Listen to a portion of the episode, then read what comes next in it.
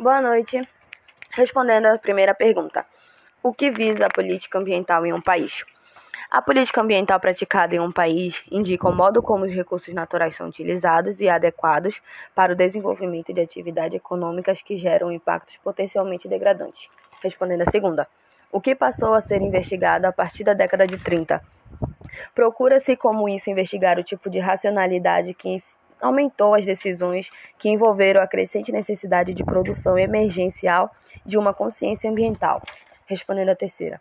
Qual o objetivo tomando após o início da fase de administração dos recursos naturais? Este ato administrativo foi influenciado pelas ideias, mas ao longo das décadas de 1980 e 1990 surgiram novas elaborações em torno de concepção de desenvolvimento sustentável e propostas práticas.